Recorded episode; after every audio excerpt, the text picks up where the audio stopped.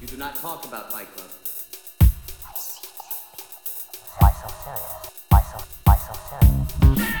Why so serious? Houston, we have a problem. Why so serious?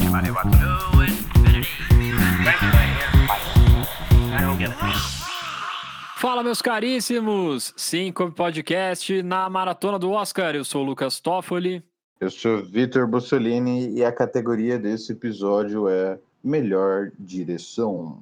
Cara, direção. Esse sim é o- a estatueta que todo mundo quer ganhar, porque é a visão. A gente sempre fala isso em vários episódios. O que é um filme? A visão do diretor sobre aquela história. Então você pode ter um roteiro, você pode ter aquele plano fudido, aquela arte, mas no final de tudo, isso tudo tem que conversar com o que o diretor tá pensando, qual que é a proposta dele pro filme. E a gente teve exemplo básico aí, não há muito tempo, né? Zack Snyder, Liga da Justiça, que foi toda todo esse fervor por sair essa nova versão da liga. Por quê? Porque a versão, primeiro, que é totalmente diferente, né? Qualquer hora a gente comenta sobre isso também. É muito melhor. Já tô garantindo para vocês, é muito melhor. Se você tá com receio, pode assistir. Apesar de, ah, é quatro horas, mas é quatro horas muito boas. E faz sentido as coisas agora, tá muito melhor.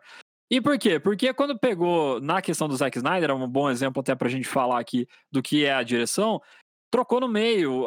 Os executivos quiseram colocar, impor coisas, mudar ritmo, mudar piadas, roteiro, mudar tudo, cara, mudar a, a característica do personagem. Então, pelo personagem do Cyborg ali no filme, por exemplo, a gente vê totalmente ideias totalmente diferentes de direção. Então, isso mostra como o diretor influencia demais no filme. Se você muda, entre aspas, só o diretor, você muda o filme inteiro. Por isso que essa categoria é tão importante e por isso que aqui temos só diretor fudido. Só tem gente que tá. Diretor e diretoras. Olha só. Tem duas diretoras indicadas. Coisa que nunca aconteceu na história do Oscar. Então, vamos lá para essa, esse aumento de diversidade aos poucos. Como o Vitor já comentou outro episódio, é, ainda precisa melhorar muito, mas estamos andando aí. Pequenos passos, um dia a gente chega lá. E vamos começar então por elas, porque de melhor direção temos indicadas as duas mulheres são a Emerald Fennell por Bela Vingança e a Chloe Zhao por Nomadland. Então, dois filmes que estão muito bem cotados em outras categorias também estão aqui como direção. A direção do filme Nomadland é muito foda, é muito boa, porque ela consegue realmente imprimir toda essa história de uma pessoa nômade, uma pessoa que foi obrigada a ser nômade, mas depois se acostumou com essa vida, toda a tensão de abandonar essa vida de estrada ou não, o que, que ela tem que fazer, o que, que é melhor para ela, lembrando das histórias, o filme uma coisa que eu gostei muito é que o filme ele vai te mostrando a partir de um ponto e você vai sabendo o que aconteceu antes do filme depois.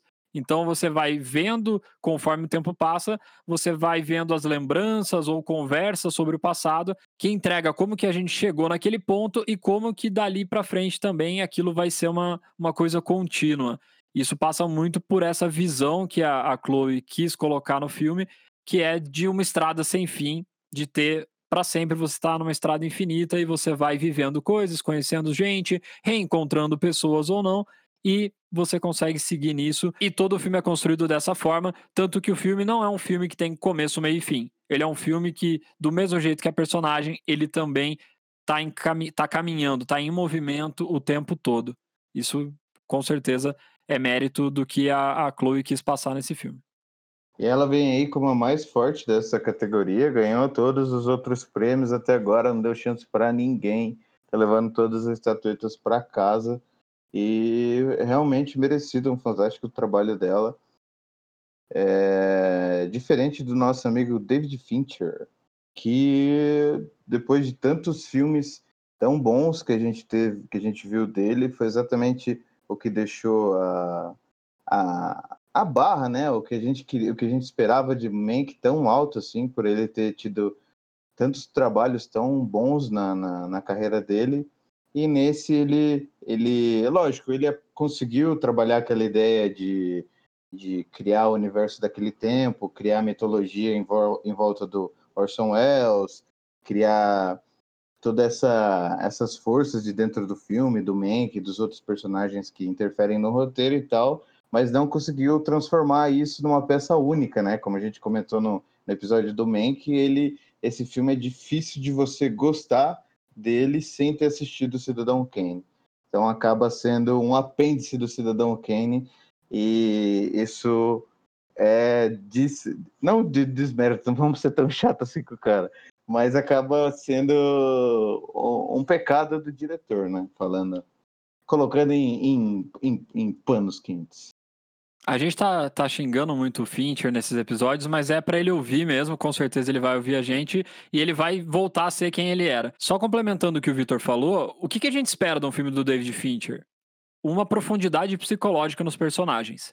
Enfim, mais do que se ele é um thriller, se ele é uma história biográfica, a gente quer ver a complexidade do psicológico de alguns personagens, você aprofundar e você conseguir entender as paranoias ou entender as ações do personagem por meio da personalidade dele, das coisas que ele pensa, de como ele pensa. E a gente tem isso em todos os filmes do Fincher e nesse a gente não tem. Falamos isso já, mas apesar do Gary Oldman ser um puto ator e ter mandado muito bem no papel, o personagem do Mank é raso, cara. Você sabe o que ele tá falando, você sabe o que ele pensa, você sabe o que ele quer fazer, você sabe as angústias dele, é, realmente de querer ser, ter essa soberba, assim, um pouco, né? E eu acho que é isso, cara. Né, você não entra em nenhum momento, você fica tenso e, e, nessa parada psicológica tentando entender. Você entende todo mundo muito fácil, muito raso. Isso pode vir do roteiro que não aprofundou tão bem, talvez, a psicologia dos personagens, mas como diretor, o Fincher tem a responsabilidade em conseguir fazer isso e aprofundar um pouco mais. E ele não fez nesse filme, diferente do que ele já fez em praticamente todos os outros filmes dele. Por isso que acaba sendo uma decepção. E a indicação tá aí de novo. Mank tem muita indicação é, mais pro clubinho do cinema ali mesmo, academia, porque de filme mesmo e de, e de público não, não foi uma, uma coisa que caiu no agrado da, da galera. E só pra gente não perder, né, que eu tava, comecei falando das duas, acabei falando mais da Chloe Zhao. No Bela Vingança, a Emerald Fennel, eu acredito que ela tá debutando aí como diretora, não tenho certeza dessa informação, a gente pode pesquisar depois. Mas. É o segundo filme dela, não é o primeiro, não. É não, é, não preciso pesquisar. Tem o Vitor Bussolini aqui, meus amigos. Ele tá aqui falando. O outro filme dela foi qual? Chama Careful Who You Go. How You Go, não Who.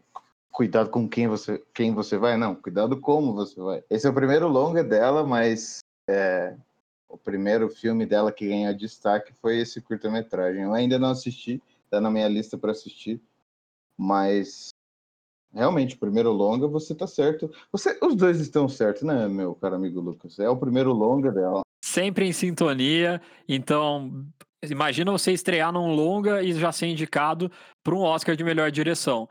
E o filme, ele já é um filme, como eu comentei no episódio passado, mais atípico na, na questão de Oscar, não tem tantas características que os filmes que são indicados têm, mas ele tem toda uma mescla assim de referências que talvez ela tenha realmente puxado de inspirações que ela tem ou de atuação também. Ela é atriz. Para quem não lembra dela em nenhum lugar, o The Crown, que está muito em alta, ela é a Camille, que é a paixão do príncipe Charles.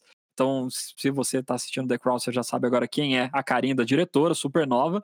E ela consegue misturar vários gêneros ao longo do filme e consegue transitar muito bem entre eles, mas manter a originalidade do filme. É um filme muito original, que traz uma perspectiva feminina muito diferente. A gente está acostumado sempre a ver filmes de vingança, assim, de reviravoltas com personagens masculinos no papel.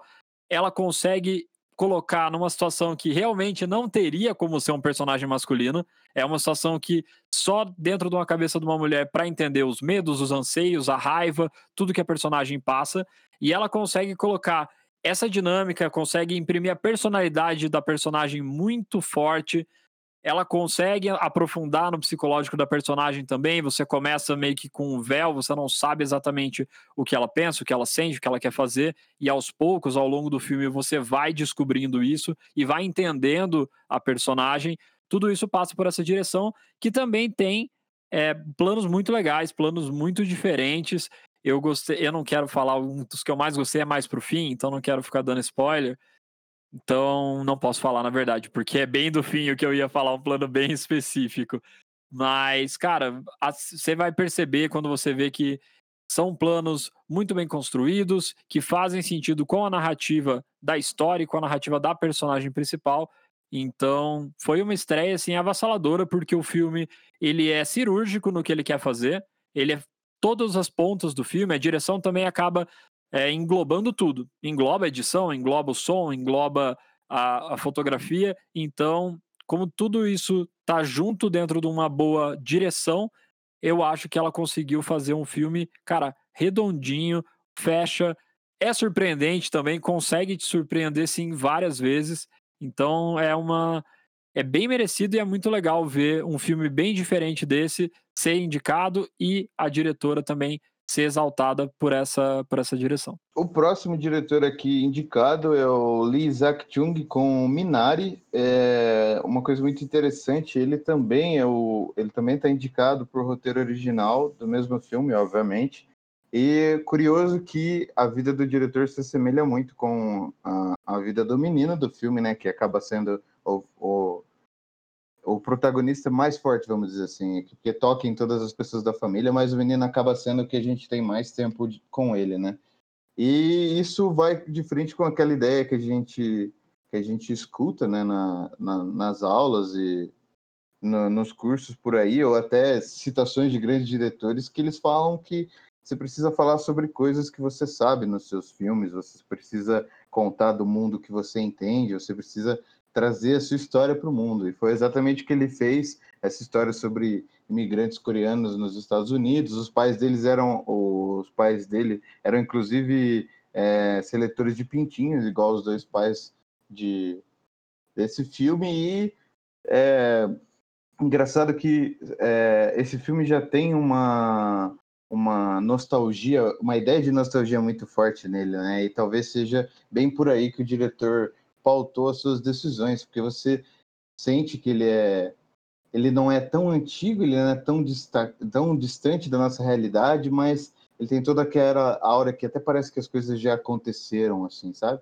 É, achei muito. Eu não sabia isso na hora que eu assisti, fiquei com essa sensação. Achei até que ia terminar indo para o futuro, mas achei que essa coincidência, é, pesquisando depois sobre o filme, achei essa coincidência bacana, assim, que o diretor conseguiu transmitir essa ideia. Por mais que não seja um filme que tenha me tocado muito, eu achei que essa ideia ele conseguiu mandar muito bem. Eu já falei alguns, alguns episódios aqui que eu não gostei tanto do Minari, mas tem um ponto que eu achei muito diferente, que são os planos que, que o filme mostra ao longo do filme.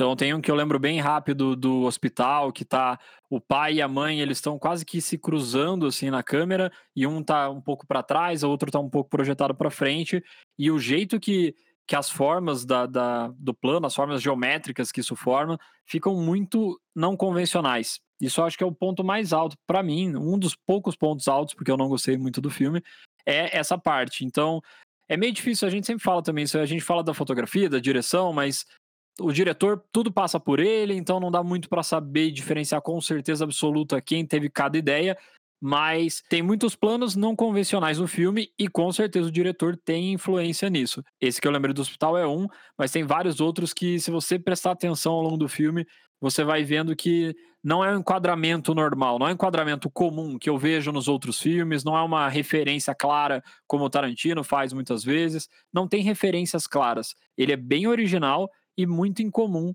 com os planos que ele usa, porém, apesar do incomum e da original. Apesar não, né? Sendo incomum e sendo original, ele consegue conversar perfeitamente com o que ele está mostrando no filme. E isso foi o que eu gostei nele. Achei bem diferente, bem original e trazendo aspectos de visão, que é isso que o, o diretor está mostrando, a visão dele. Então ele tem visões bem diferentes sobre as cenas. Ele não vai para o óbvio também, não necessariamente se está acontecendo uma cena que o molequinho tá falando alguma coisa, não necessariamente você vai ver a cara dele, você pode estar tá vendo a cara do pai dele. Então, cara, várias, várias outras cenas assim também a gente consegue ver essa originalidade e essa perspectiva diferente. E é isso que faz merecido a indicação, porque ele foi muito original, ele conseguiu imprimir a visão dele, a marca dele no filme e não tem jeito melhor de você reconhecer isso do que uma indicação para melhor direção. Finalizando essa categoria, a gente tem Thomas Windenberg, o dinamarquês, diretor de Druk, mais uma rodada. Repetindo aí o que o Bong Joon-ho fez ano passado, um, um filme indicado na categoria estrangeira, que tem seu diretor também indicado na categoria de melhor direção. Eu cruzei com o vídeo dele no, no Twitter mostrando a reação do, do Thomas quando ele estava ouvindo os indicados. É bem bacana de ver o vídeo, ele não estava esperando essa indicação. Mas é um, cara, é um filme que esse também vale muito a pena ver. Eu acho que ele é bem um filme bem de autor, assim. O diretor tem mostra todas as façanhas e os dedos dele nesse filme, mexe com o imaginário que a gente sempre foi curioso de, de saber, né? Que é esse mundo íntimo dos professores, que a gente sempre estava distante. E, como o próprio nome diz, trata de pessoas consumindo álcool. E o diretor sabe brincar muito bem com essas, essa, esse caminhar do álcool, sabe? Ele, quando eles começam a beber, as cenas são mais, são mais, os cortes são mais devagar, a câmera é mais parada e conforme eles vão ficando mais bêbados e mais, mais loucos, o, o diretor transmite isso também para o filme, fazendo a câmera ficar mais, mais dispersa, os cortes mais rápidos e isso é um, uma característica de um grande diretor, né? Ele é também o diretor de um filme muito importante para a história do cinema, que é o The Celebration, a Celebração. É um dos filmes principais de uma escola do cinema que chama Dogma 95. Se um dia vocês quiserem, a gente pode fazer um episódio sobre isso, é bem interessante. Mas em resumo, ele é um cara que já tem é, na sua, no seu catálogo aí um filme importantíssimo. E como eu estava falando, além de desse uh, desse Druk, tem o The Hunt também, que ele ficou bem famoso. E você já consegue identificar coisas parecidas entre os filmes, sabe? O que é muito fácil a gente fazer com Tarantino, que a gente está muito acostumado, por exemplo, que a gente consegue ah, nem precisa ver quem é o diretor, a gente assiste e sabe quem é. Nesse filme, com o trabalho do Thomas Wittenberg, eu já consegui enxergar isso, desse, dessas, dessas minúcias que o diretor traz. Então, é um cara que vem forte. Não, talvez não nessa edição, mas vem forte no seu catálogo, assim, vem de longe fazendo bons filmes. E eu acho que é isso que a categoria pede, cara. Então, o filme Druk, por exemplo, não tá Druk ou Druk, não sei, agora inventei aqui que pode ser em inglês, mas se ele é dinamarquês, talvez seja Druk. Mas o filme dele não tá indicado a melhor filme no geral, tá só no filme internacional. E mesmo assim ele tá indicado ali. O Bom John Ho acaba que Parasita tava nos dois, assim, então você fala, pô, que legal que tava lá, mas ele também tá indicado a melhor filme, então o diretor é meio que a consequência disso. E eu acho que não, acho que é exatamente o que a gente tentou falar nesse episódio, é que a visão do diretor ser colocada de uma forma original é muito mais importante. Então, para você dar esse título, se você achou o filme perfeito, coloca o cara no melhor filme e dá para o melhor filme. Mas se você vai colocar na direção, então você tá você está enaltecendo que aquela visão, do jeito que ele colocou, do jeito que ele construiu todo o filme, é isso que importa. Então, por isso que é muito legal mesmo ter essa indicação do Thomas Wittenberg, da mesma maneira que eu comentei agora do Lee Isaac Chung, do Minari e também da estreante na categoria ali na, da Emerald Fennel. Então, cara, eu achei que a categoria foi muito bem selecionada, foi uma das melhores assim na seleção de, cara, deixa eu pegar o que, que é o cerne dessa categoria mesmo e, e ver quem realmente fez alguma coisa diferente, original aqui. Então, eu achei que foi muito bem colocado o, os candidatos da categoria. E agora, quem vai levar? Cara, eu não vou, não vou fugir do óbvio. A Chloe Zhao deve vencer, já venceu todas as premiações. O Victor já comentou até aqui no começo do episódio. Então, a Chloe Zhao deve vencer, mas eu vou te falar que eu ia achar mais legal até se a Emerald Fennel ganhasse. Não, mas a Chloe Zhao não caiu. Isso é muita, muita sacanagem minha só por, por querer ser bem diferentão. Mas deixa a Chloe Zhao vencer o Oscar dela aí, vai. Que, que diferença, né, essa categoria do, pro, ano, do, pro ano passado. A gente for lembrar, tinha uns, ah, do ano passado foram cinco homens, e entre eles só o Bong Joon-ho de fora dos Estados Unidos. E o Oscar realmente agora, nessa categoria, ele mostrou como o cinema pode ser diversificado, né? não só focado no que eles sempre fizeram. Então, uma palminha só pro Oscar, dá para melhorar muito ainda, mas essa categoria merece uma palminha. Parabéns. Com essa palminha a gente encerra o episódio e ainda faltam aí os de roteiro original e adaptado e no final de tudo o melhor filme, quem vai levar a estatueta mais importante ou que mais cobiçada, né? Não mais importante, mas mais cobiçada.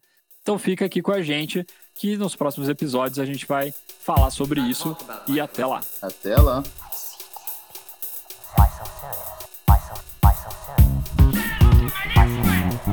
have a problem, Can I mention my name?